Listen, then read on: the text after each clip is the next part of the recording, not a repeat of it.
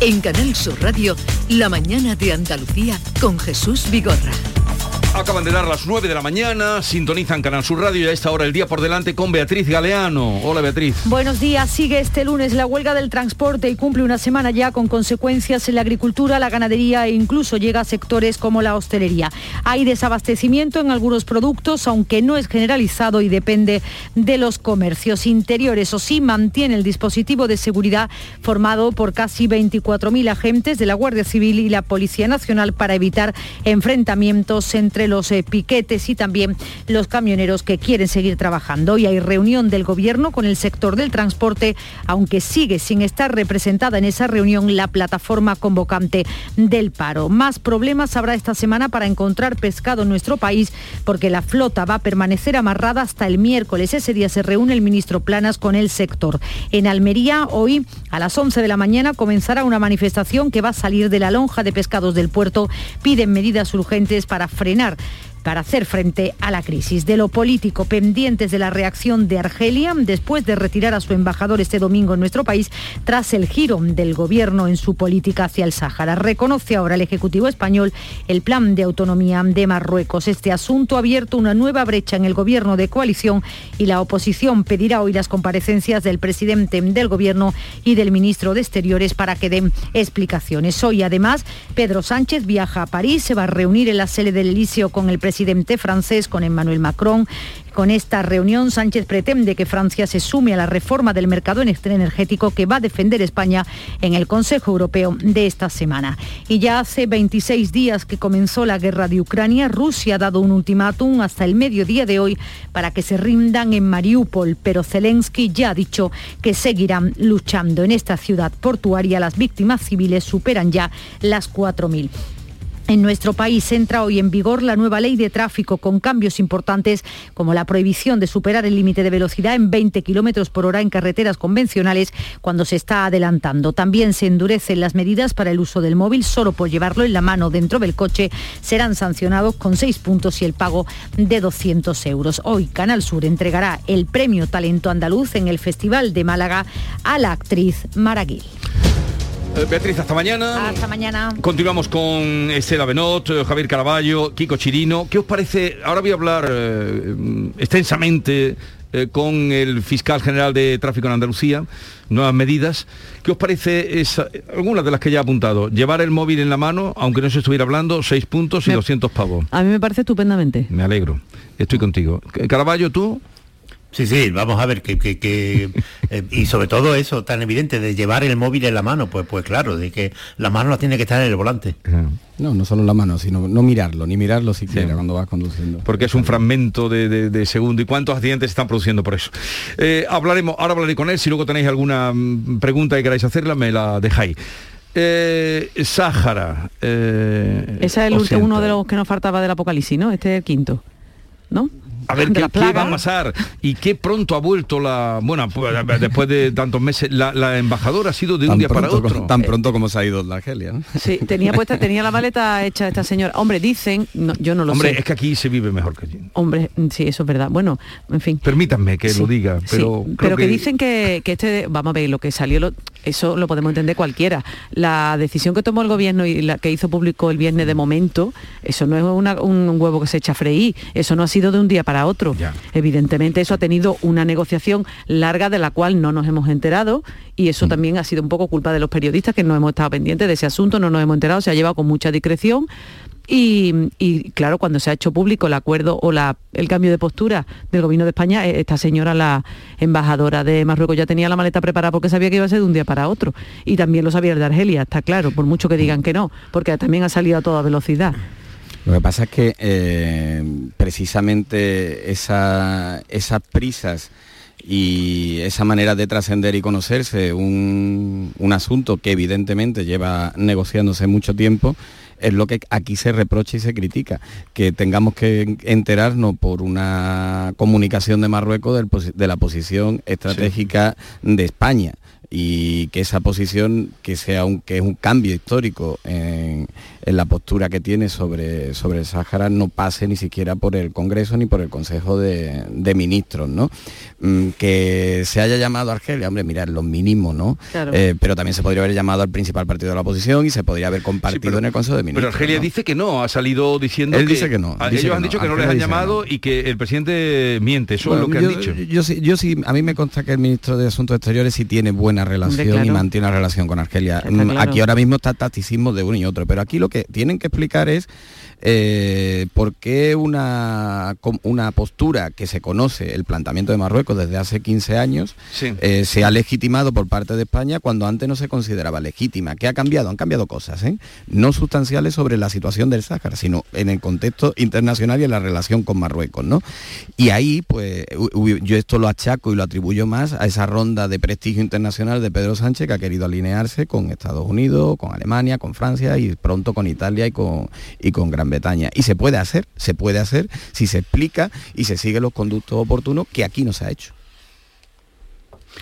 A ver, a mí eh, me ha parecido esto desde el principio que era el mejor acuerdo con las peores formas. Eh, lo que ha hecho España con, con el Sahara, que es el reconocimiento de la soberanía de Marruecos de ese territorio, que se, dice que, que, se deja ahora para que se desarrolle como una autonomía, que esto es una, algo eufemístico, porque fíjate qué tipo de autonomía puede haber en, un régimen como el, marroquí, que es una falsa democracia autoritaria. Pero bueno, dentro de todo eso, eh, insisto, me parece que es el mejor acuerdo con las peores formas por, la, eh, por, cómo lo ha llevado Pedro Sánchez, que, tiene un desprecio importante por el, eh, las instituciones eh, democráticas, tiene muy poco respeto por el Parlamento, le tiene muy poco respeto incluso a su propio Consejo de, Ministros, donde no lo ha informado, y, dudo, lo dije, lo escribí el sábado, dudo incluso que haya informado a Su Majestad el Rey, que es el jefe del mm. Estado. Pero al margen de todo eso, al margen de todo eso, el acuerdo es bueno. ¿Es una traición para el pueblo saharaui? Sí, sí, pero claramente, pero no es la primera. Esta eh, eh, es una traición más de España hacia el pueblo saharaui, teniendo desde el punto de vista de que eh, el Sahara hace 50 años era la provincia número 53 de España. Tenían el, el, DNI exactamente igual que lo pueden tener en Almería, en Sevilla o en Cádiz. Y nos fuimos de allí, los dejamos en manos de, Marruecos desde 1975 porque Franco aprovechó eh, mm. eh, Hassan II aprovechó la debilidad de Franco para montar la Marcha Verde, se apropió de aquello y desde entonces se le está prometiendo, sobre todo la izquierda, que, iba a apoyar un referéndum de autodeterminación para la independencia del Sahara. Pero esto nunca ha interesado de verdad a España, más allá de las razones sentimentales, porque por encima del bienestar de los saharauis o de la independencia del Sahara está la estabilidad de todo el Magreb y nunca ha estado claro que si hubiera un Sahara independiente que pudiera caer en manos de Argelia, en manos de Argelia, no iba a suponer una desestabilización mayor de toda la zona. Y como lo que se prima es la tranquilidad, ya el año pasado Estados Unidos, con Donald Trump y ahora con Joe Biden, decidieron que lo menos malo, lo menos malo era que el Sahara dependiera de Marruecos con un plan de autonomía. Y es lo que se hizo, y eso es lo que hizo Estados Unidos. ¿Qué pasó después? Pues que en Europa, Alemania y Francia, que son las dos grandes potencias de Europa, dijeron, pues, oye, esto es verdad, es mejor un Magreb estabilizado que cumplir nuestras promesas con, con, el Sahara. Y se sumaron a la propuesta de Estados Unidos de haya de que sea eh, territorio de Marruecos con una autonomía. Y lo que ha hecho España es, ahora es exactamente lo mm. mismo. Dice, si lo dice Estados Unidos, si lo dice Alemania, si lo dice Francia, pues ahí el único papel que quedaba ya era el de España, por como, como potencia colonizadora. Y una vez que España ha dicho que sí, en los próximos meses lo dirá la Unión Europea y lo terminará aceptando la ONU. Y conflicto terminado pero una cosita rápida. Hay dos cosas aquí. Primero, la ONU tiene una resolución en contra de todo esto, o sea que esto tiene que cambiar la ONU. Segunda cosa, yo quiero saber yo creo, y todos los españoles tenemos derecho a saber, estamos de acuerdo, vale, el gobierno cambió su postura, ¿a cambio de qué? ¿Cuál ha sido la negociación con Marruecos? ¿Cuál ha sido la, la contraprestación? Pues que, le vigilen pues la quiero, entrada pues de- quiero, Ya saberlo, pero no lo ha manifestado Marruecos. quiero- ver, eso pero- es, quiero En, saberlo. en teoría, Estela, en teoría, Estela, a lo- que se compromete eh, Mohamed VI, el rey de Marruecos, es a no tensionar otra vez las relaciones Eso. con la reivindicación de Ceuta y Melilla, O sea, que- a, que- no se- a no seguir reivindicando las aguas territoriales de Canarias como propias, que lo estaba haciendo, a no enviar más inmigrantes. Ahí está. A esto es lo que teóricamente. claro. ¿Y O sea, cuántos que- años va a durar? Pues unos años. Eso es, que reconoce que fue el, el instigador del, asa- del asalto a la valla, ¿no? Pero bueno, pero Está claro, ¿no? pero yo lo digo, lo reconoce públicamente y ahora dice que no lo va a hacer Luego, un- eso es importante. no lo reconoce. Ah, pues es lo que yo quiero saberlo. Un segundito, tú quieres eh, saber muchas cosas. A ver, un segundito que voy a saludar a, Begoña, a Begoña Curiel, nuestra compañera en Cádiz, que está en Barbate. Eh, ya sabéis que la flota pesquera está amarrada en todo el litoral andaluz, de momento hasta el miércoles. Begoña, buenos días. Muy buenos días, están amarrados, ya estaba, ya estaba previsto, de hecho ya la semana pasada. Algunos de ellos eh, se habían quedado en puerto, puesto que asegura el sector pesquero que no pueden permitirse salir a trabajar con los precios del gasoil. El año pasado pagaban aproximadamente a 30 céntimos el litro a principios de este año. Se duplicaba ya esta cifra y tras la invasión en Ucrania la cifra ha subido hasta el euro. De esa manera las cuentas eh, no le salen y aseguran que es mejor dejar amarrados los barcos a puerto. Son unas 200 embarcaciones aproximadamente entre la flota de arrastre y de cerco, fundamentalmente concentradas en ese puerto de Barbate y también de Sanlúcar. Por cierto, que en esa última localidad hay convocada para las 12 del mediodía una concentración con motivo de esa huelga y piden también el apoyo de la flota artesanal que de momento sí mantiene su actividad. Estas 200 embarcaciones se emplearían aproximadamente a unos 2.000 trabajadores y hablamos solo de los que salen a la mar. Ya Mm. saben que eh, después eh, de esa plantilla en, en el mar hay que sumarle entre tres y cuatro trabajos eh, trabajadores de forma indirecta en tierra. Esperan que en esa reunión del próximo miércoles con el ministro de Agricultura y Pesca, Luis Planas, se obtengan soluciones, pero además de forma urgente, porque las necesitan eh, ya que es imposible, dicen que es inviable seguir trabajando. Entre las peticiones, la reducción del IVA del gasoil hasta de un 4%, la exoneración de pago a seguros sociales, además de la solicitud em, de ayudas al Fondo Marítimo Europeo, así como anulación de las tasas portuarias. Si no, esa situación que califican de ruina no van a poder mantener. Pues hasta el miércoles eh, amarrada la flota y vosotros en cambio quedáis liberados. Eh, Estela Benó, porque voy a hablar ahora con el fiscal eh, de tráfico, os interesa escucharlo, aunque yo sé que vosotros sois unos conductores excelentes. Y por cierto, luego voy a hablar con el consejero de la presidencia, Elías Bendodo. Vosotros sois de los que creéis que se irá a Génova mm, ascendiendo políticamente dentro de su partido Hombre, puede- o se quedará... le puedes preguntar al fiscal de tráfico que si lo que ha ocurrido con Pablo Casado en el PP se puede considerar atropello o no. Ya- Y junta las dos, las cosas. Y le puedes preguntar por Elías porque probablemente la, que, la respuesta que te dé el fiscal te aclare lo mismo que el propio Elías. Que lo que me vaya a aclarar vosotros. Ah, no confías en que nos pueda decir algo. Yo dos sé que. Yo sé lo que a mí lo que me cuentan gente de su entorno que le hacen Sí. esa misma pregunta y que se supone que a ellos no le tiene que mentir como los periodistas es que, que él, él lo niega y que él piensa que Feijó va a sorprender pero es verdad que es tantas las, son tantas las alusiones del propio Feijó en Torremolinos que es lo que nos hace pensar que Elías Bendodo pueda tener esas opciones ¿no? hay argumentos tanto a favor como, Vale. como en contra por la integridad del, del A ver qué me dice. El que escucha este programa cuando hace footing por las mañanas, eh, carrera, en fin, yo creo que algo nos tendrá que decir. Estela Benó, Javier Caraballo y Kiko Chirino, un placer como siempre. Igualmente. Igualmente. Buena Buenos semana. días. Adiós. buenos días La mañana de Andalucía con Jesús Vigorra. Eurojackpot, el mega sorteo europeo de la 11, está de aniversario. 10 años repartiendo cientos de millones por todo el continente. Y si no, que se lo pregunten a los afortunados que el Eurojackpot ha convertido en millonarios durante todo este tiempo. Bueno, a ellos y a todas sus generaciones. Porque el Eurojackpot de la 11 reparte cada semana botes millonarios. No los dejes escapar. Décimo aniversario del Eurojackpot. Millonario por los siglos de los siglos. A todos los que jugáis a la 11, bien jugado. Juega responsablemente y solo si eres mayor de edad. En Andalucía pescamos frescología. Nuestra flota pesquera artesanal faena cada día para abastecernos de la calidad y frescura del pescado recién capturado en nuestra costa andaluza. Y al pasar por Lonja, cuenta con todas las garantías de seguridad alimentaria y sostenibilidad. Consume pescado fresco andaluz. Consume frescología. Fondo Europeo Marítimo y de Pesca. Agencia de Gestión Agraria y Pesquera de Andalucía. Junta de Andalucía.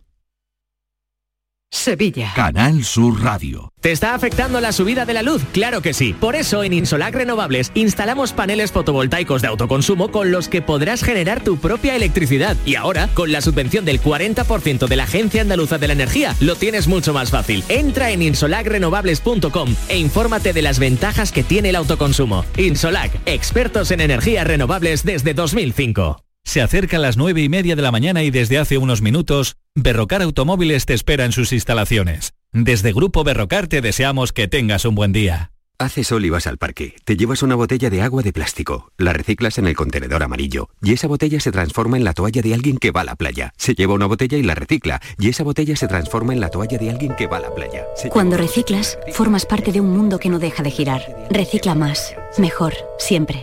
Lipasan y Ecoembes.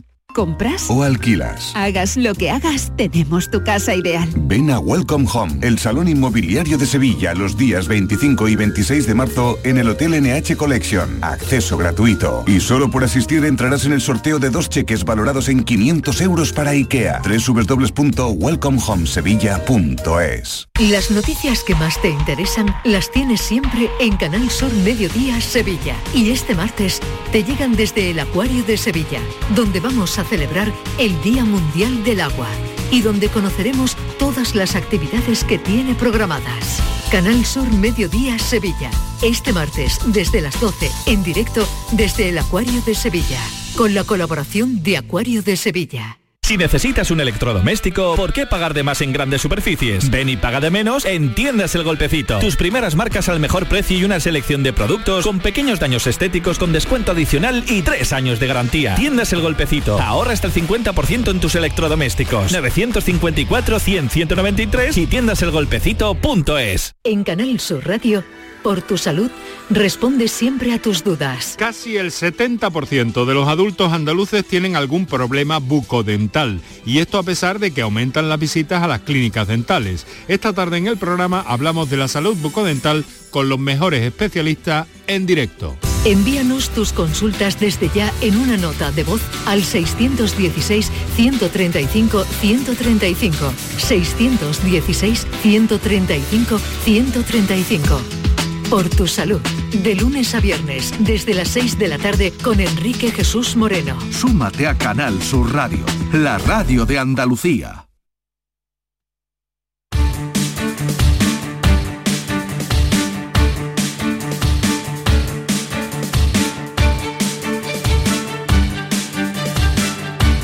La mañana de Andalucía con Jesús Vigorra.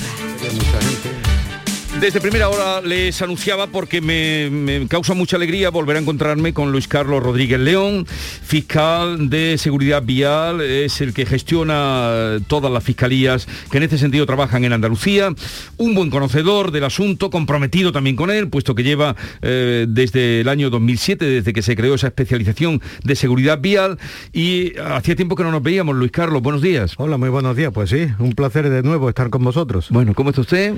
Pues muy bien, afortunadamente. Bueno, vamos a hablar de la nueva ley de tráfico que entra hoy en vigor o a repasar algunos de los puntos más eh, llamativos, porque eh, hoy, mm, no sé por qué se ha elegido este día, día 21, día señalado, primer día de primavera. Bien, no, el legislador cuando hizo la, la, norma, que es del año 2021, de finales del 2021, estableció un, un, un plazo de, de, vacatio legis, un plazo de, pensamiento sobre la norma y distintos plazos para que comenzara a, mentalizarse la gente antes de empezar a, tomar medidas eh, más, más drásticas desde el punto de vista administrativo como son las sanciones. ¿no? Y bueno, eh, ha llegado el día y aquí estamos. ¿Son las sanciones la única manera de ordenar eh, el tráfico? No. Eh, vamos a ver, desde mi punto de vista puramente personal y desde la posición de la Fiscalía, las sanciones son necesarias, pero lo más importante es la educación. La sanción es imprescindible cuando las personas eh, no se ajustan a las normas, eh, no tienen la formación, la empatía y la, educación necesaria como para cumplirla sin que nadie le tenga que llamar la atención y cuando hay personas que no se adaptan a la norma y estamos conviviendo todos, la única fórmula que nos queda es la sanción. Pero para nosotros es mucho más importante la educación y la prevención que la sanción. La sanción es inevitable, pero ojalá fuera mínima. Mm. El objetivo cuando se ha, presentado esta ley es eh, reducir la cifra de fallecidos o de heridos graves en accidentes a un número cercano a cero cuando llegue el año 2050. Efectivamente. Sí, aquí hay dos planes, por así decirlo. Primero está el plan de la comunidad, perdón, de la Comisión Europea en años 2021 a 2030, que eh, prevé que para el 2030 y sobre todo para el 2050, que es la última fecha de este plan, eh, la cifra sea, como bien dices, de cero víctimas si, fuera, si eso fuera posible y ojalá se pueda conseguir.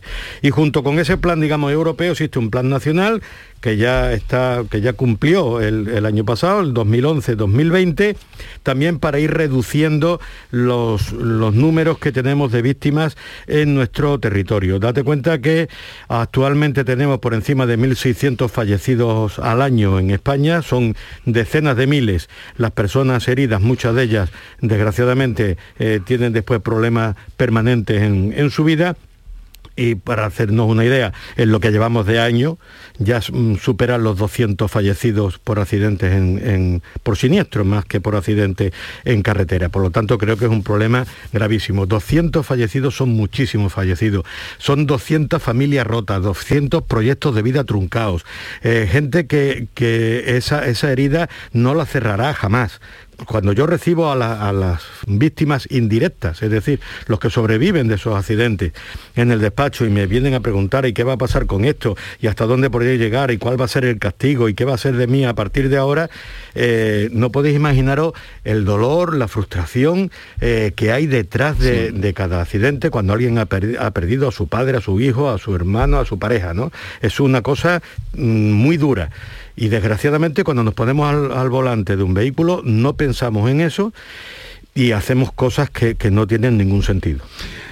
El, índice o la cifra más alta de fallecidos, ¿en, qué año estuvo? Porque están reduciendo, en los últimos años se ha venido reduciendo mucho. Sí, llegamos a un momento en el que sobrepasamos los 6.000 fallecidos. 6.000 fallecidos.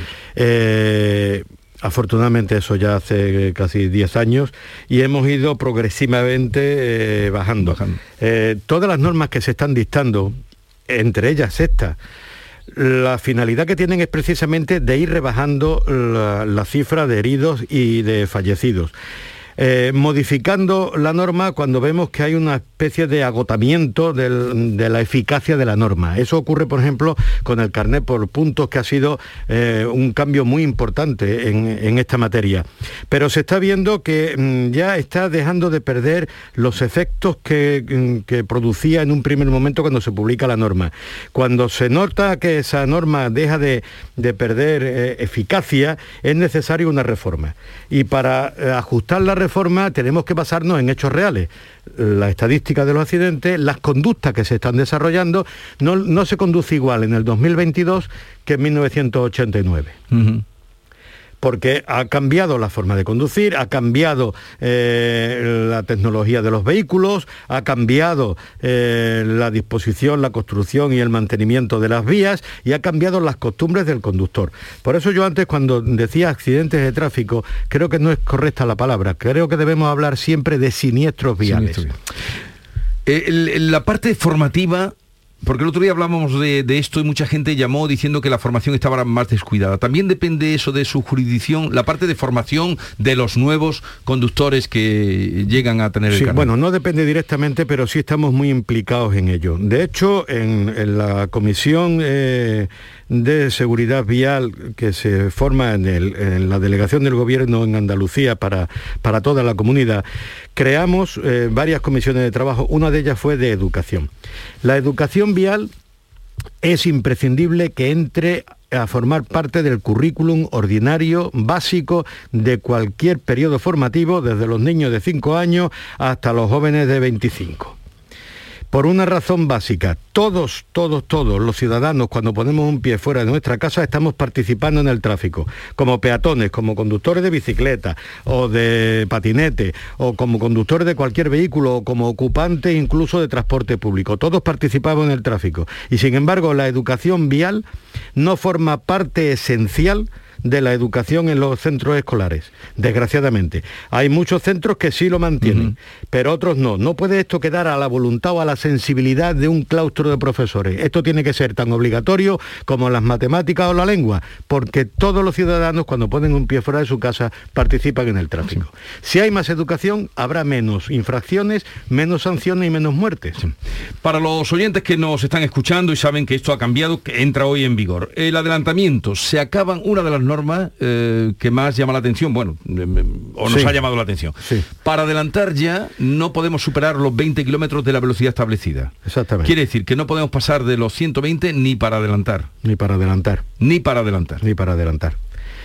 Es controvertido. Hay estudios que dicen que entonces se tarda más tiempo en realizar la maniobra del adelantamiento porque no puede sobrepasar determinada velocidad y hay otros estudios que nos dicen, mire usted, si ya va usted a 120, que es el tope máximo de la autopista, por poner el ejemplo que acabas de decir, eh, ¿para qué quiere usted subir la velocidad si ya está usted en el tope de 120? Y lo que está absolutamente claro es que a mayor velocidad, más riesgo y más posibilidades de tener un siniestro y de eh, causar lesiones o la muerte de alguna persona, tanto de los contrarios como de los propios que van en el vehículo a esa velocidad. Por lo tanto, lo que hay que hacer es acostumbrarse a circular a una velocidad concreta de seguridad, que son las que se están estableciendo por parte de la DGT con un criterio científico, estudiado, pensado, como ocurre en todos los países sí. civilizados. Y en las carreteras secundarias en 90, en la o las nacionales. Sí, bueno, sí, porque el trazado, la seguridad, etcétera, etcétera, eh, teniendo en cuenta que normalmente son de doble sentido, eh, con, que no tienen las mismas características que una autovía y una autopista y por lo tanto el riesgo se incrementa en las vías secundarias, lógicamente. El uso del móvil se va a penalizar de verdad y ahí eh, llevan ustedes toda la razón y yo creo que cualquier persona sensata eh, que alguna vez habrá visto sobresaltada estará con ustedes. No se puede llevar ni en la mano, aunque no se esté hablando. No, no, porque vamos a ver. El, el móvil, eh, primero, si lo llevas en la mano, eh, ya no estás eh, en condiciones de controlar el vehículo correctamente en el momento en que suceda lo más mínimo imprevisto. Y la propia ley de tráfico te dice que el conductor tiene que estar en todo momento en condiciones de manejar el vehículo porque es una herramienta peligrosa. Si tú una de las manos la tienes inútil, eh, ya no estás en condiciones de controlar el vehículo, ya sea porque estés hablando, ya sea porque estés escribiendo un WhatsApp sí. o viendo lo que quiera que sea. No se puede. Sobre todo no tiene ahora mismo ningún sentido cuando todos los coches que están en el mercado ya vienen con un sistema de manos libres. Sí. Y cuando además, si no lo tiene tu coche porque es muy antiguo, en cualquier sitio puedes comprar un aparato que utilice manos libres. Pero aún así, cualquier conversación mantenida durante un cierto tiempo eh, en una llamada de teléfono o, o en, en, en, un audio o lo que quiera que sea, despista lo suficiente mm. como para que no te des cuenta de, de, determinadas circunstancias que están ocurriendo a tu alrededor y por lo tanto estás perdiendo la atención en la, en, en la conducción. Y eso se va a penalizar con seis puntos incluso a quien se... Sí, sí, eh, pero eh, te, ya, ya. te, insisto que, que, que lo, importante, importante aquí no está en los puntos, que han pasado de 3 a 6, muy bien, que hay multas incluso en esta reforma que pueden llegar a incluso a los 20.000 euros de sanción, también, vale, pues sí. estará estudiado. Pero lo importante no es la sanción, lo importante es el convencimiento del ciudadano de que no hay ninguna razón, salvo una de urgencia para pedir auxilio, de que tengas que utilizar el móvil en el coche. Uh -huh. Y si lo tienes que utilizar, párate en cualquier sitio que no estorbes sí. ni ponga en peligro a nadie haz la conversación y continúa conduciendo. No hay esa necesidad. Cuando no existían los móviles no pasaba nada por no atender una llamada. Y ahora sí nos hemos vuelto un poco frenéticos, locos, con, con, esta historia de que inmediatamente que suena un ruido en el teléfono tienes que estar pendiente de lo que es, si un WhatsApp, si un audio, si una llamada. No es necesario. Y además tienen ustedes información de que muchísimos accidentes pasan por el uso del móvil. Sí, eh, hombre, teníamos las, estadísticas claras de que el alcohol y las drogas, junto con la velocidad, eran los número uno en el ranking de causas de siniestro y, estamos empatando con los despistes precisamente por el uso de estas tecnologías. ¿Y hay todavía gente que no se pone el cinturón de seguridad? Porque veo que insisten ustedes mucho con el cinturón de seguridad. Sí, igual que hay gente que sigue conduciendo sin, haber obtenido el carné. Eh, por eso digo que es un problema de educación es un problema de educación. Y no me vale, como me dicen algunos cuando nos vemos en juicio, eh, no, pero si es que yo llevo conduciendo desde que tenía 14 años y conduzco mucho mejor que fulanito que tiene permiso. Sí, pero es que las normas están establecidas con que un individuo tiene que, que pasar unos cursos, unos exámenes para tener un documento que te acredite como que tiene los conocimientos básicos mínimos para conducir. A mí no me importa que tú conduzcas fantásticamente, pero no tienes papeles. Es como si me dices, no, mire usted, es que yo entiendo mucho de medicina, no me hace falta pasar por la facultad, yo me puedo poner a operar, porque tengo mucha habilidad con el bisturí. Pues mire usted, no. ¿Cómo van a regular ustedes, que alguna vez hemos hablado de eso, eh, Luis Carlos, eh, el tema de los patinetes y los derivados en la ciudad? ¿Quién pone orden ahí? Bueno, vamos a ver. Eh, esta ha sido una historia de desencuentros con el tema de los patinetes. Hemos llegado tarde a, regular el tema de los patinetes y se han dado mm, mm, pasos eh, de dudosa eficacia en la regulación de los patinetes. Y entre ellos ha sido el dejar esto, de alguna manera, en manos de los distintos ayuntamientos. Eh, nosotros somos partidarios de una ley única que se aplique en todo el territorio, por una razón. El tráfico es movilidad. Movilidad implica que tú dentro de tu mismo país, y digo el mismo país por no extenderme más allá, con tu vehículo te puedas mm, desplazar a cualquier parte sabiendo que la norma que tienes que cumplir es la misma. No tiene ningún sentido que el Ayuntamiento de Sevilla, por ejemplo, eh, regule las normas de utilización de los patinetes, eh, vulgarmente conocidos así, eh, de cómo se circula en la ciudad de Sevilla. Si yo a lo mejor quiero coger el coche, me voy de turismo a Córdoba, meto el patinete en el maletero, cuando llego a Córdoba me pongo a circular y ahora resulta que yo me tengo que estudiar la ordenanza de Córdoba porque es distinta que la de Sevilla. Mm. Y estoy hablando no solo dentro de la misma comunidad autónoma, sino dentro del mismo país. Eso no tiene ningún sentido. Tiene que ser una norma única para todos. Y hay una cuestión, una cuestión que es básica. La acera es el reino del peatón. El ciudadano en, su, pueblo, en su ciudad, en sus calles, tiene que estar libre, tranquilo y seguro. Para pasear cogido de la mano, no tiene por qué ir en fila india, no tiene por qué estar permanentemente mirando hacia atrás por si viene una bicicleta, un patinete o un artefacto de cualquier tipo circulando por la acera. Es la zona de seguridad. Y por lo tanto, todo, vehículo sea de las características que sea, que sirva para desplazamiento de personas y mercancías, tendrá que ir por la vía adecuada. Se ha hecho mm, una mala regulación de esta cuestión. Hemos dicho, vamos a ver, vamos a utilizar, vamos a incrementar el uso de la bicicleta, de los patinetes, de sistemas alternativos para evitar la circulación de vehículos que contaminan, mm. etcétera, etcétera, etcétera. Bien, y entonces, en vez de reducir el espacio de esos vehículos que contaminan y que queremos quitar, le hemos reducido el espacio al peatón. Es que es absurdo, hemos hecho absolutamente lo contrario de lo que era previsible. ¿Usted quiere evitar el tráfico de vehículos de combustión, etcétera, etcétera? Acorte los espacios para el uso de esos vehículos. No, mantiene la calzada para esos vehículos y le resta el espacio a los peatones. No tiene ningún sentido. ¿Pero van a conseguir ahora una unificación? Bueno, esta norma pretende una, una, unificación con una salvedad. Dice, los vehículos de movilidad personal no pueden circular por la acera reglamentariamente se establecerán excepciones. Es decir, no, no termina en el punto eh, y final, sino que deja una puerta abierta a que haya mm, eh, reglamentaciones. Hombre, si se dicta la ley, ya tenía que estar prevista la reglamentación, porque ahora, ¿cómo interpretamos esa reglamentación y a qué reglamentación se refiere? ¿Va a ser de orden nacional? ¿Va, a, ser eh, municipal? Cuáles son esas excepciones. Queda un poco al albur de los ayuntamientos. Claro, entonces, por un lado la norma te está diciendo nada por las aceras, y por otro lado te está diciendo salvo excepciones, pero no te dice cuáles son las excepciones ni cuándo va a salir la norma que regule esas excepciones. Son, eh, desde mi punto de vista, eh, lagunas que generan eh, problemas. ¿Y una dirección prohibida rige para patinetes y para bicicletas o, Vamos a ver, o tampoco? sí, sí, Porque es que se, debe- lo vemos, usted ver, como debe- ciudadano también debería, lo vamos a ver, la norma, por supuesto, me lo encuentro todos los días. Vamos a ver, las normas de tráfico son para todos, incluidos los peatones. ¿Se le puede multar a un peatón por cruzar una calle cuando hay tráfico sin un paso de peatones o sin un semáforo que le dé permiso para cruzar? Sí se puede. ¿Se, se está sancionando? No se está san- sancionando. Si afecta a los peatones, afecta a cualquier individuo que vaya en cualquier tipo de vehículo o artefacto que se mueva por, por la ciudad. Por lo tanto, las normas tienen que ser las mismas para todos. No, es que las bicicletas, porque tal, pueden ir en el sentido contrario siempre que establecer excepciones no tiene ningún sentido, porque una bicicleta tiene que ir en sentido contrario. Y quien dice una bicicleta dice, pues si el legislador le da por regular cualquier otra cosa. ¿No es mucho más seguro que todos vayamos con la misma norma sin excepciones? Pero cuando yo era chico, eh, si te metías en una dirección prohibida con la bicicleta, los municipales eh, te multaban. Claro. ¿Usted Ah. de dónde es?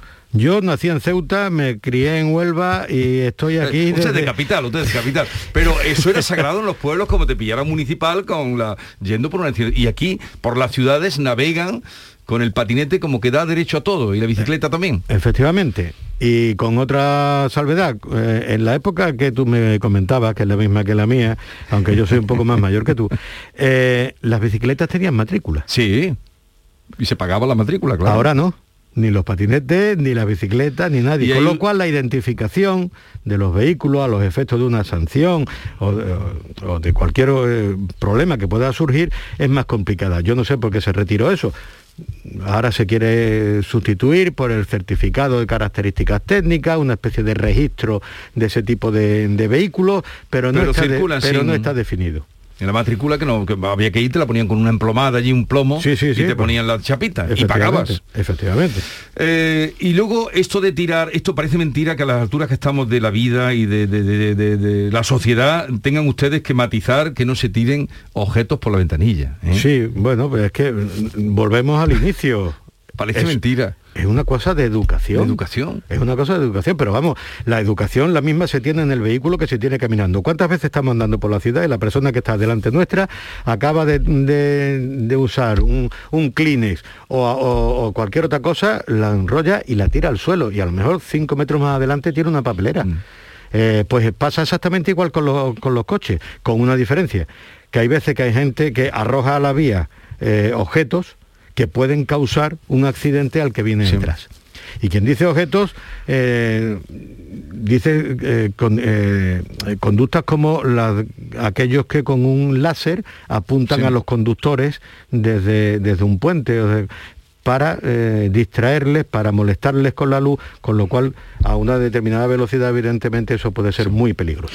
Luis Carlos Rodríguez León, eh, fiscal de seguridad vial, gracias por la visita y a vosotros. Espero que toda esta además eh, esta fe que tiene usted también en la educación cale, eh, a- además de las multas que también son necesarias para enderezar a los que no se avienen a maneras. Efectivamente. Y hay que recordar que se está haciendo una labor muy importante en materia de educación en muchos centros escolares que están perfectamente convencidos y concienciados de que esta es la, la solución, y también por las policías locales que están dando clases gratuitamente en los colegios a los alumnos con un compromiso eh, encomiable. Nos consta, nos consta esos que van a, a dar clases. Bueno, gracias por la visita y hasta la próxima. Muy bien, muchas gracias. En un momento estamos con el consejero de la presidencia, Elías Bendodo, repasando otros temas de actualidad. Son las 9.38 minutos de la mañana. La mañana de Andalucía. Canal Sur Radio, Sevilla. ¿Te está afectando la subida de la luz? Claro que sí. Por eso en Insolac Renovables instalamos paneles fotovoltaicos de autoconsumo con los que podrás generar tu propia electricidad. Y ahora, con la subvención del 40% de la Agencia Andaluza de la Energía, lo tienes mucho más fácil. Entra en insolacrenovables.com e infórmate de las ventajas que tiene el autoconsumo. Insolac, expertos en energías renovables desde 2005. Las furgonetas Mercedes-Benz están fabricadas para darlo todo. Y con el servicio Express Service podrás contar con un mantenimiento ágil, sin tiempos de espera y con la calidad habitual de Mercedes-Benz. Reserva tu cita en nuestra web y optimiza tus tiempos. Concesur y Fervial, tus concesionarios Mercedes-Benz en Sevilla. Mari Carmen, no te líes. Si te vas a comprar un coche, cómprate un Driveris. Hazme caso. Son coches de segunda mano, pero muy bien revisados. Los puedes financiar y tienen un buen precio. Y si hubiera un problema, siempre responden. ¿Qué más quieres? Mari Carmen, Driveris, que son vehículos de ocasión de verdad. Driveris.es, entra ya. Ha sido un buen día, así que pides una pizza, metes la caja en el contenedor azul y su cartón se transforma en algo nuevo, como una caja de galletas de alguien que ha tenido un buen día, y recicla la caja y su cartón se transforma en algo nuevo, como una caja de galletas. Cuando reciclas, formas parte de un mundo que no deja de girar. Recicla más, mejor, siempre. Lipasan y Ecoembes. Pero Pepe, Carmen, qué guapísimos estáis. Tenéis la piel perfecta. Sí, hemos ido a Clínica Doctor Ortiz y nos ha aconsejado lo mejor para los dos. Nos han transmitido seguridad y confianza. Son muy completos. Tratamientos de arrugas, rellenos faciales, láser, cirugía plástica, injertos capilares, ginecología. Pide tu cita gratuita en Clínica Doctor Ortiz y siéntete segura en tu clínica estética de confianza. Pacientes reales, belleza natural.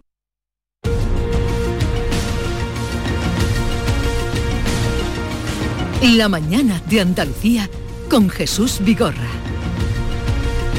La semana pasada contábamos que el Consejo de Gobierno mm, daba luz verde al plan Andalucía con Ucrania para coordinar su labor en relación con la acogida de refugiados procedentes de este país que está siendo invadido, arrasado por Rusia. Andalucía con Ucrania. Vamos a ver cómo está funcionando y para eso saludamos al consejero de Presidencia, Elías Bendodo. Consejero, buenos días. Don Jesús, muy buenos días, ¿qué tal? Encantado de, saludarle. Igualmente. Eh, ¿Cómo está funcionando este plan Andalucía con Ucrania eh, para, para canalizar también la ayuda y la buena voluntad de los andaluces? Bueno, la verdad que, que bien, estamos coordinándonos bien. Andalucía, de forma permanente, antes de la guerra, ya vivían 17.000 eh, ucranianos, ¿no? Eh, lo que está pasando es que muchos de ellos están acogiendo a familiares y amigos que vienen de la propia Ucrania. El plan Andalucía con Ucrania eh, posibilitó 2.100 plazas provisionales, es decir, con la posibilidad de ampliar de acogida a refugiados ucranianos, 200 camas hospitalarias en el Hospital Doctor Orolis de Granada, pues si llegaban pues heridos de guerra o personas que necesitaban algún tipo de intervención. Eh, hemos habilitado, que me gustaría aprovechar vuestra llamada para poner en conocimiento de los andaluces el correo electrónico andalucía con ucrania arroba junto de punto es. Cualquier consulta, cualquier ayuda que se quiera realizar, cualquier actuación en beneficio de los refugiados de Ucrania que lleguen a Andalucía deben dirigirse a ese correo. Estamos muy en contacto con el Gobierno de España, con las ONGs, para coordinar todo.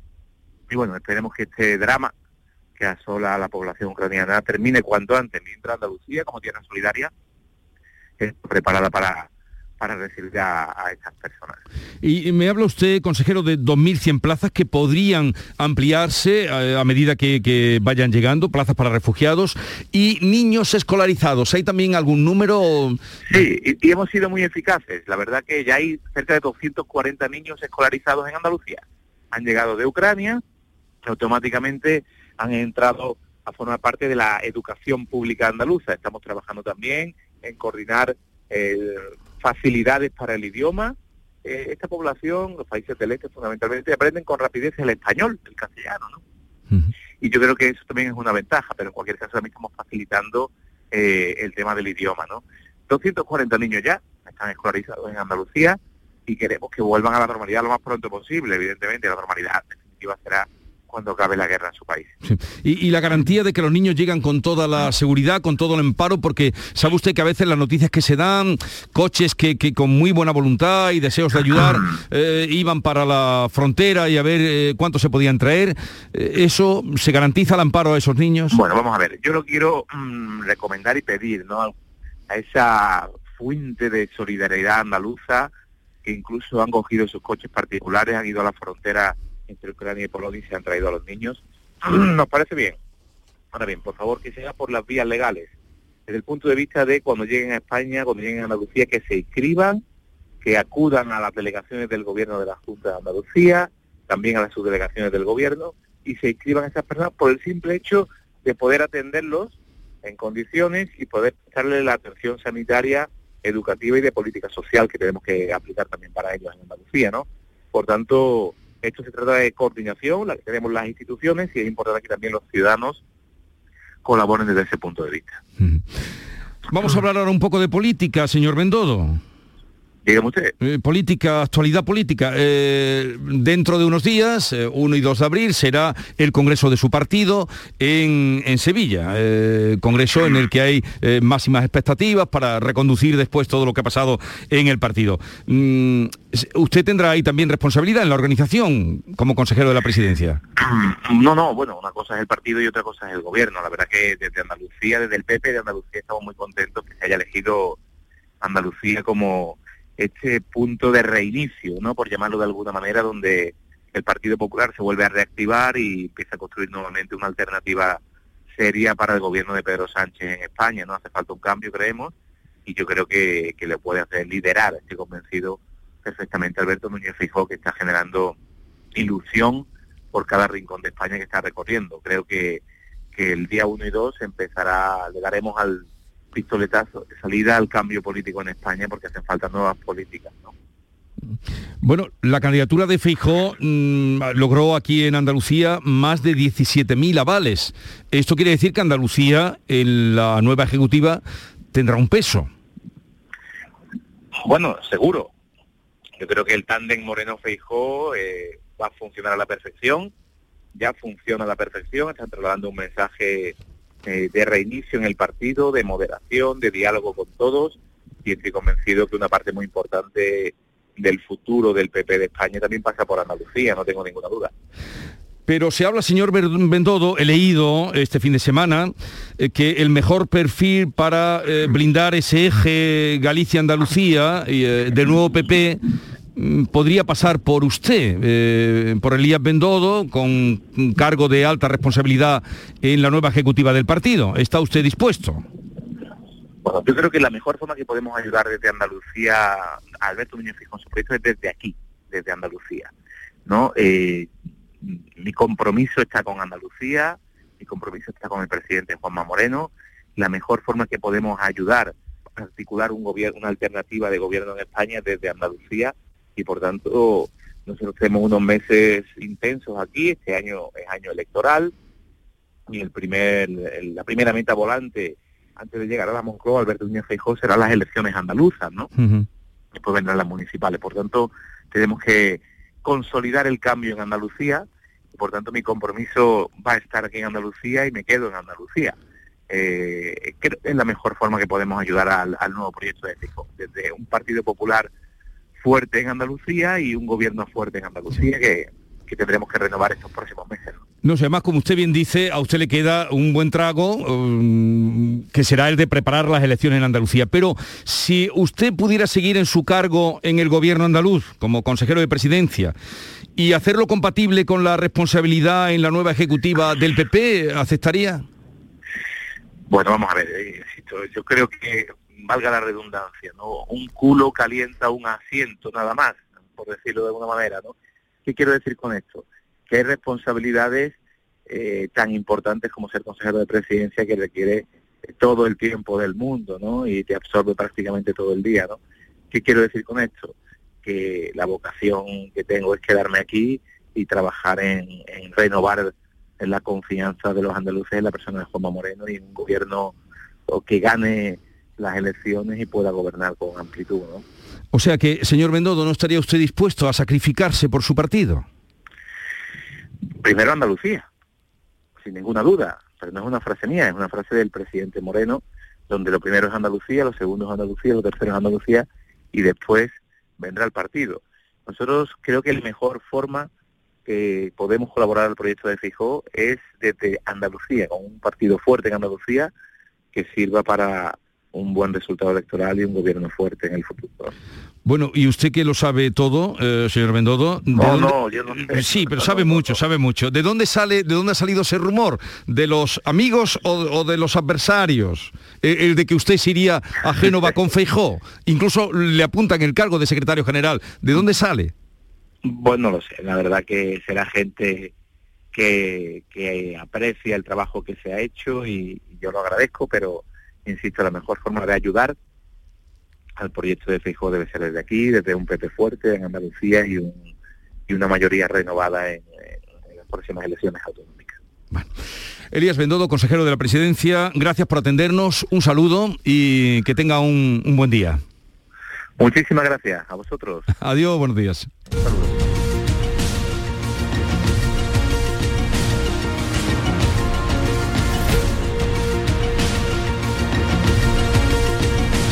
La mañana de Andalucía con Jesús Vigorra.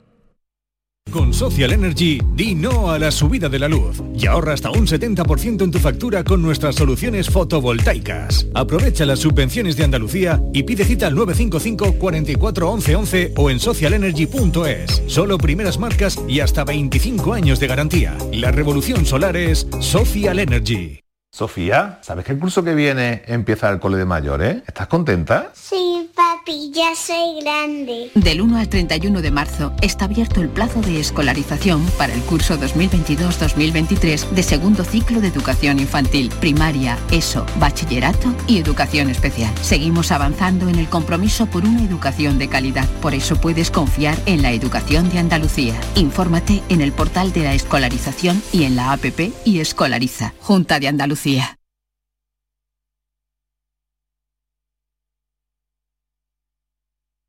Escuchas Canal Sur Radio en Sevilla. Si necesitas un electrodoméstico, ¿por qué pagar de más en grandes superficies? Ven y paga de menos en Tiendas El Golpecito. Tus primeras marcas al mejor precio y una selección de productos con pequeños daños estéticos con descuento adicional y tres años de garantía. Tiendas El Golpecito. Ahorra hasta el 50% en tus electrodomésticos. 954-100-193 y tiendaselgolpecito.es. Un desayuno, un tapeo, arroces, guisos, mariscos, carnes, pescados. La cocina tradicional está en Venta Pazo. Amplias terrazas al sol y a la sombra. Varios salones para que elijas dónde estás más cómodo. Estamos en Benagazón, a pie de autopista y también en Sanlúcar la Mayor, nuestro restaurante de siempre. Restaurante Venta Pazo. Un lugar para celebrar y disfrutar. Un lugar lleno de tradición.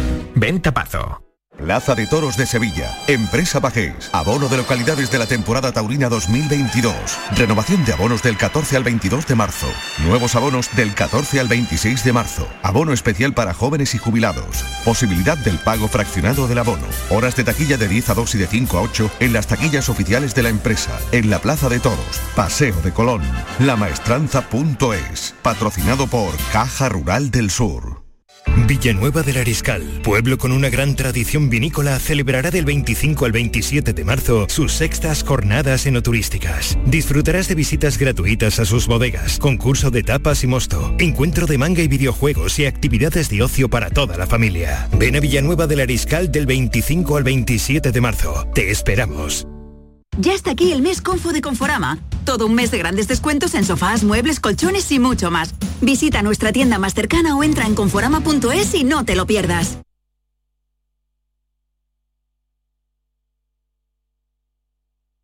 La tarde de Canal Sur Radio con Mariló Maldonado te invita al Festival de Cine de Málaga. Descubre la producción más relevante del cine español, las actividades del certamen y a los galardonados de este año. La tarde de Canal Sur Radio con Mariló Maldonado en el Festival de Málaga. Este lunes desde las 3 de la tarde. Cerveza Victoria. La cerveza de Málaga desde 1928. Exquisita patrocinadora del Festival de Málaga. El resumen de la jornada con la última hora del deporte, la economía y el análisis lo tienes en el Mirador de Andalucía. De lunes a viernes desde las 7 de la tarde con Natalia Barnés. Quédate en Canal Sur Radio, la radio de Andalucía.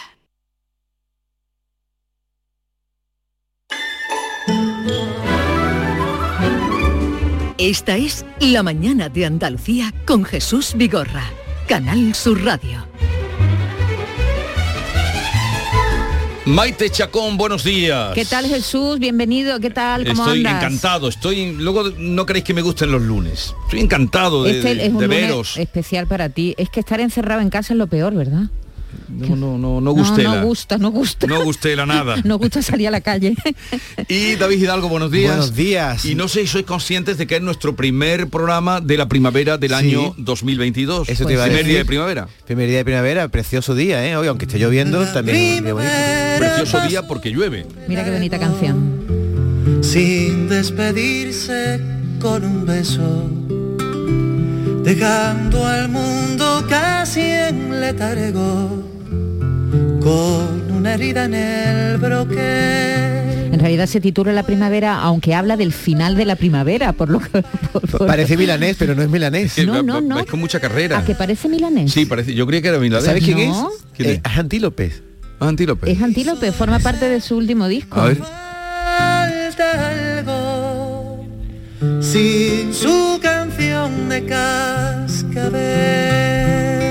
Este chico ha oído a Pablo Milanés. Hombre, hombre, como todos, los que tenemos una cierta edad, hemos oído a Pablo este es Milanés. más joven que nosotros. Es Hombre, mucho más joven. Esta semana es muy bonita, Jesús, ¿sabes por qué? Porque van acercándose el día en que vamos a cambiar la hora. Es el último lunes que vamos a tener menos luz. A partir del lunes que viene ya se ha cambiado la hora. Y eso a mí Se me- cambia el fin de semana que viene. Claro, a ti te trastorna. A mí no, a mí me encanta. A mí, me- yo de abrir, abrir la persiana y ver que es de noche a las 7 de la tarde, a mí eso me hunde. Pero si ya es de... Ah, que ya es de... Pero ya no es de noche a las 7 de la tarde. Pero a partir de la semana que viene va a ser se va- a anochecer mucho más tarde. Sí. Sí, pues para mí, Demasiado a mí, tarde, a a mí tampoco me va fatal. ¿Por qué? Me va fatal porque yo tengo que acostarme Claro, temprano. de día te vas a Tú como los mochuelos, hasta que no es de noche no te acuestas. ¿no? Oye, ¿y tú qué le pides a esta primavera? mucho amor, más amor del que tengo. Mucho amor, ¿Más todavía? Mucho amor, más poesía, más amistad. Hoy es el día de la poesía también. Yo creo que Mónica ya no sabe qué hacer. ¿Y tú qué le pides a esta primavera? Que me quede como estoy, lo que le pido yo a la primavera. Vamos a leer, vamos a leer algún poema hoy. Jesús. Sí, vamos Sí, a leer algún vamos poema. a leer poema. Porque hoy es el día de la poesía. Sí. Mm, traeros alguno por ahí. ¿Tú Vale. tienes ya el tuyo? Sí, tú me has dado uno, pero yo traigo otro. ¿Te lo leo rápido? Venga, léelo rápido. Mira, fíjate una cosa tan fea como unos pies. Esto lo escribió Pablo Neruda. Cuando no puedo mirar tu cara, miro tus pies. Tus pies de hueso arqueado, tus pequeños pies duros. Yo sé que te sostienen y que tu dulce peso sobre ellos se levanta. Tu cintura y tus pechos, la duplicada púrpura de tus pezones, la caja de tus ojos que recién han volado tu ancha boca de fruta, tu cabellera roja, pequeña torre mía. Pero no amo tus pies, sino porque anduvieron sobre la tierra y sobre el viento y sobre el agua hasta que me encontraron. Oh, qué bonito. Oye, qué bonito. ¿queréis que diga algo del tema del día o Por seguimos favor, sí, leyendo sí. poemas? Venga. No, como queráis. No, ¿eh? Vamos a ir intercalando poemas Sí. a lo largo de la mañana. Bueno, pues hoy queremos acercarnos a la vida cotidiana de dos personas que tienen mucho, que les está afectando mucho este conflicto, esta guerra que estamos viviendo en Europa. Por una parte, el padre Vitali Karavatin es cura de la iglesia de San Demetrio de Tesalónica en Sevilla. Esto es una iglesia greco-católica que está siendo un punto de recogida de ayuda humanitaria para Ucrania. Se va a acercar por aquí a, a nuestros estudios. Y también vamos a hablar con Nastia Sokolova. Es una ciudadana rusa que está afincada en Andalucía desde hace 10 años y nos va a contar, bueno, bueno, pues cómo está viviendo este conflicto, Jesús, cómo le está afectando, cómo les está afectando a ellos personalmente este conflicto. Así que hoy nosotros no hacemos preguntas. 670 940 200 nuestros oyentes, por favor, si quieren hacerle alguna pregunta a nuestros invitados, pues tienen las líneas abiertas. 679 40 200 seguro que cuando los oigan mm, se le- les surgirán preguntas. Vamos ahora con García Barbeito, querido Antonio, que hoy se fija en la gente del campo que marchó sobre Madrid sin olvidar que era el día de la poesía. Antonio, te escuchamos. Muy buenos días, querido Jesús Vigorra. Perversos del campo en Madrid. Hoy yo tendría que cantar el día tan señalado, que es el día de la poesía, que es 21 de marzo. Pero los versos que salen, salen con el pie quebrado, eh, con el pie y con la cabeza, incluso con los dos brazos, y arañadas las rodillas, porque es un poema, el patio, que no hay por dónde cogerlo, aunque sí por dos soltarlo. Si exceptuamos la lluvia que lleva días bajando, esa gloria delgadísima, ese líquido milagro, díganme, ¿qué hay por aquí con que poder alegrarnos. Mangueras de combustibles que son pistolas de atraco y el recibo de la luz dispuesto a electrocutarnos y la ristra de subida de productos necesarios. Claro, por esa razón, la buena gente del campo exceptúen a esos pamplinas que montaban a caballo, señoritos de postín que estaban allí sobrando. La buena gente, decía, se fue a Madrid protestando, con pancartas, con tractores, a pie, con gritos pelados, banderas y más banderas, pancartas con pareados. Gente de la tierra era, era gente del ganado, gente que no sabe ya qué hacer para ir tirando, que entre la escasez del pienso y la subida del plástico, gasóleo, fertilizantes y más, fitosanitarios, están viviendo una asfixia secular en su trabajo. Y el gobierno sigue y sigue, y sigue y sigue aguantando y ni baja los impuestos, ni sube lo necesario. Y como esto sigue así, se va a terminar formando. Cuando empiece la escasez y el problema llegue al plato, el gobierno no sabrá dónde esconderse cuidado. Y después, si aquí se forma, que no vengan señalando que aquí la culpa la tiene el que no arregla este patio. Bastante tiene el país con el plan que está aguantando.